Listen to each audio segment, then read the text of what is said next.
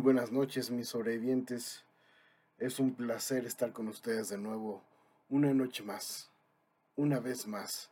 Les agradezco el tiempo que han esperado pacientes por una historia más, avisándoles que ya vamos a ser mucho más constantes aquí en el equipo. Eh, realmente hemos estado pensando mucho en qué podemos ser diferente. Entonces vamos a tener dos días de relato. Uno para mis amigos que se unieron en esta época oscura de relatos de terror. Y otro para aquellos que gusten más de los cuentos fantásticos con menos sabor a moronga. Entonces, sin más, mis queridos sobrevivientes, les dejo esta nuestra nueva historia, La Noche del Demonio. Espero les guste. Muchas gracias. Hay líneas de trabajo que por obviedad son sumamente complicadas, que probablemente ningún hombre que desee llegar al retiro rodeado de su familia podría desear. Están los bomberos, héroes que consumen flamas y expelen esperanza, los buenos policías que encaran las entrañas de las ciudades solo para hacer del mundo un poco más seguro, incluso los soldados dedicados a los enemigos internos y externos, entre balas y traiciones, divagando en la delgada línea de lo correcto, lo moral y lo atroz. Y al fondo del balde estaba aquel hombre, que irónicamente su juventud había pasado por muchas de esas líneas de trabajo, pero siempre, siempre se encontró en búsqueda de algo más, más dinero, más emociones, más peligro, hasta que de las múltiples nociones que pudo seguir fue la de cazador de recompensas.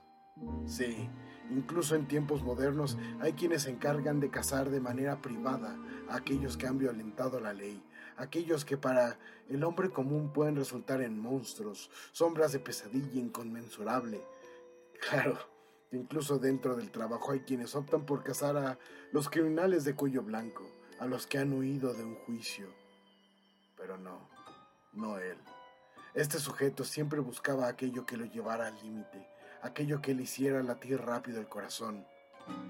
De haber nacido en la era correcta, sería de la clase de criatura que se bañaría en la sangre de sus propios enemigos. De cualquier forma, el trabajo lo había llevado por todo lo ancho de su país y ahora estaba en lo profundo del pantano. Seguía de cerca a su última marca, un hombre conocido simplemente como el gourmet.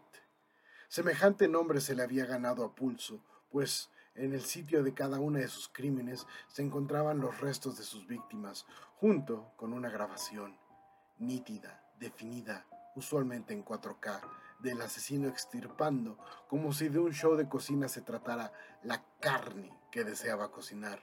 La mayoría de las veces la víctima estaba viva y por supuesto consciente, mientras el demente escarbaba en la tibieza de sus rojizas efigies. La primera receta estaba titulada como Corazón de ternera al vino blanco, o como él lo pronunciaba en perfecto francés, Code de veau au vin blanc. El corazón le pertenecía a su primera víctima, una joven de 24 años, con enanismo. El desgraciado bromeó por minutos que era su ternera perfecta, pues incluso su corazón era más grande de lo usual. La segunda receta decía él que venía de Sudamérica, simplemente un pulmón encebollado. Y así proseguía él lo que llamaba el recetario supremo, con recetas de todo el mundo y su maldito libro. Ya tenía al menos 18 recetas, y decía él que esperaba llegar al menos a la centena. Los reportes, los soplones y uno que otro artilugio que la mayoría del mundo pensante encontraría poco ortodoxo lo habían llevado a lo profundo de un pantano en medio de la nada, entre cocodrilos, insectos y una que otra cara indignada que un hombre de tez morena se infiltrara en aquellos lugares. Pero aquello, aquello no le importaba al cazador. Había encontrado a sus marcas en frías montañas, en húmedas cunetas, incluso en sombríos cementerios. Había peleado por más años de lo que la gente podría entender. Tenía conocimiento de que aquel rufián estaba en una choza de considerable tamaño, esta que se alzaba orgullosa en pilotes en lo profundo de aquella pesadilla. Sin embargo, tras horas de exploración, lo único que había encontrado fue una oscuridad tan profunda que incluso él se atrevió a dudar. Pues por todas las cicatrices, todas las experiencias. Aquella, aquella no parecía ser una oscuridad normal, pues a pesar de estar en un lugar tan remoto, en medio de la absoluta nada, no había estrellas ni insectos. Solo era el ruido que provocaba su cuerpo al mover el agua y el eco de su propio latir. La profundidad de aquellas aguas pantanosas comenzaron a ceder finalmente tras algunas horas. De pronto, ahora le cubrían solamente hasta los tubillos. Y en la brevedad, aquello no era más que un charco sucio y continuo, mientras a la distancia una casa de considerable tamaño se erigía sobre las aguas oscuras. La casa era recia, antigua, bastante grande para estar ocultas en el pantano. Y sin embargo, en medio, de aquella negrura, el cazador, aquella bestia sin nombre, se dio cuenta que sus pasos no eran lo único que hacía eco en el agua. Había algo, definitivamente, que lo estaba rondando. Algo se desplazaba con velocidad y sigilo. El primer instinto podría recaer en aquello que era animal, pero en aquellos territorios no existía un depredador de semejante velocidad. Aquel era territorio de, reptiles, de grandes vestigios del pasado. Aquello bien podría parecer un felino, un gran felino, aunque de serlo, de serlo no apestaría tanto a sangre, y mucho menos a sangre podrida. Entonces el guerrero se hincó, ocultó contra su pecho la incipiente luz que cargaba, cerró sus ojos y simplemente permitió al mundo entrar a sus oídos. Aquello parecía estar rodeándolo, lo circundaba, en silencio parecía paladear su carne, y entonces en medio del escaso sonido que emitía la bestia, el sonido simplemente desapareció.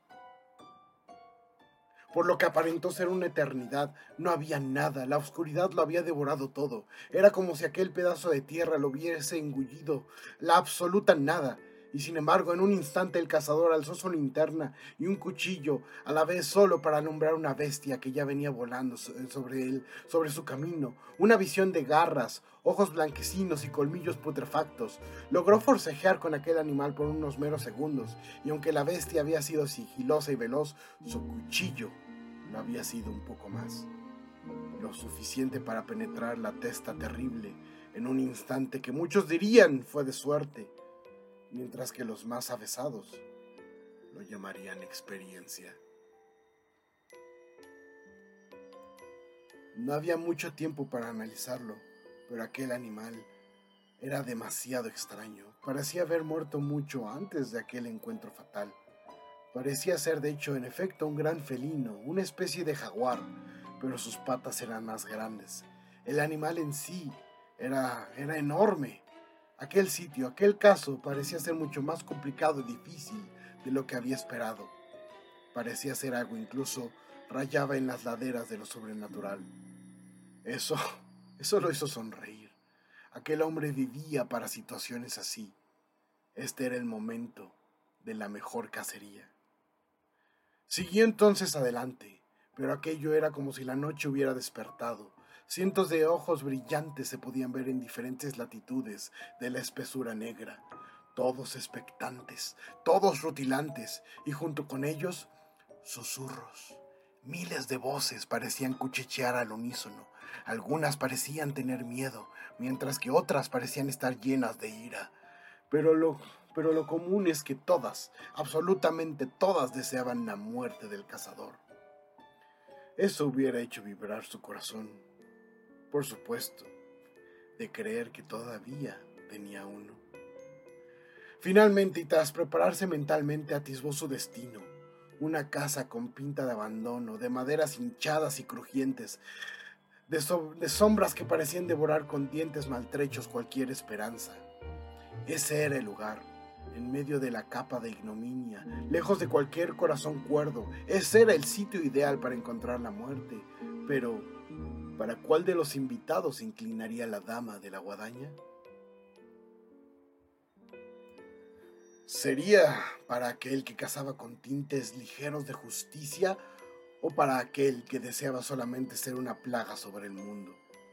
La moneda de terrible valor estaba en el aire, el miedo estaba olvidado, la boca sabía sangre, el pecho ardía con la voluntad de encontrar la respuesta, así que el cazador se adentró en aquella casa de locura con su confiable arma de fuego desenfundada y una lámpara. La luz le daría guía y el arma propósito. Así sin más se internó en aquel recinto donde solo la pequeña luz de su linterna parecía volver las cosas reales. Solo con su toque se volvían de verdad lo que la sombra había devorado. Había restos de ropa ensangrentada, zapatos.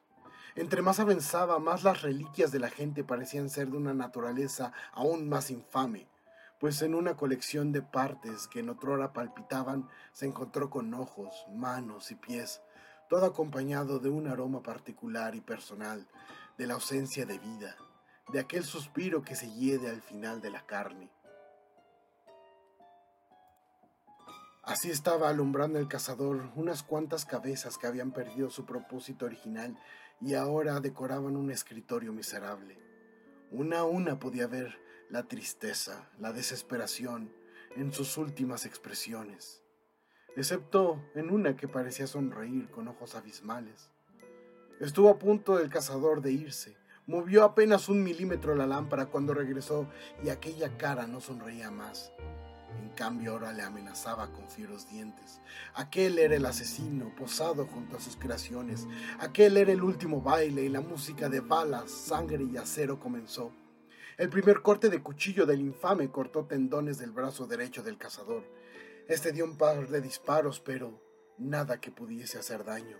En ese momento solo se determinó a esquivar los embistes cada vez más mortales, cada vez más sedientos de su trémula y palpitante manifestación. Era cuestión de tiempo, algo tenía que hacer, algo tenía que luchar. Pero la demencia, el mundo, el caos, todo estaba manifestando en ese momento.